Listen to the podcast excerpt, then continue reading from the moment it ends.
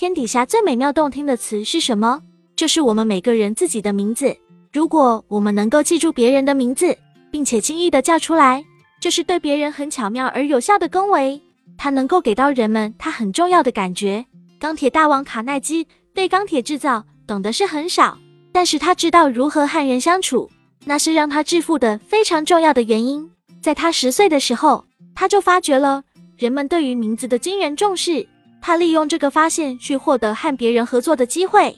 他那个时候曾经得到一只公兔子和一只母兔子，然后不久就有一窝小兔，可是他没有东西喂它们。然后他想起一个聪明的主意，他告诉他邻居附近的孩子们，如果他们愿意出去采蒲公英和金花菜来喂兔子，他可以用他们的名字命名兔子来感谢他们。这个计划功效非常神奇，让卡耐基永远也忘不了。多年以后，卡耐基在商业上应用同样的心理学原理，并因此获得了巨额利润。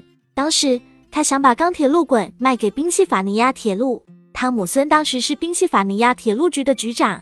所以，卡耐基在匹兹堡建造了一所大钢铁厂，命名就叫汤姆森钢铁厂。后来，当卡耐基跟普尔门互相竞争经营权的地位时，他又想起了那个兔子的教训。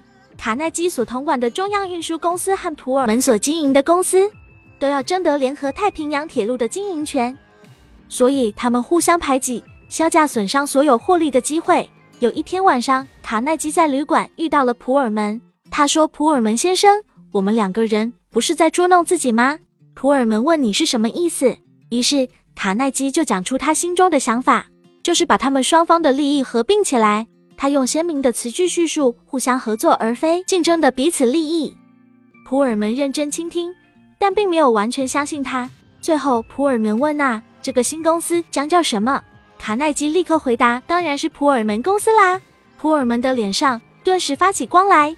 来来来到我房间里来。他说：“我们来详细谈一谈那一次谈话创造了实业界的契机。”罗斯福也说：“最简单的、最重要的获得别人好感的办法，就是记住人们的名字，那样会让人们感到自己很重要。但是我们中间有多少人这样去做？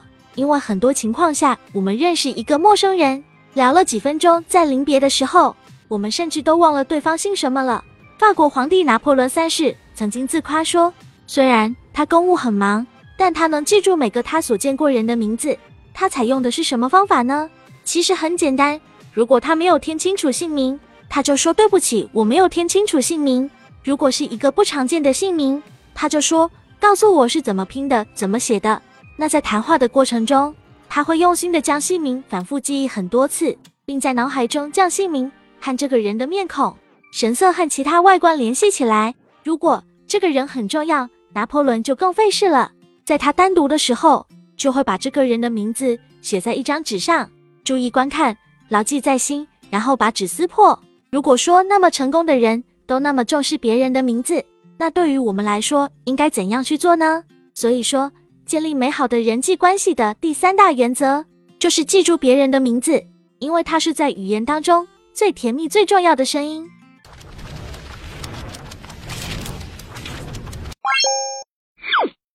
我们书友会希望用十五年时间带动一亿人读书，改变思维，思考致富，和一千个家庭共同实现财务自由。快来加入我们吧！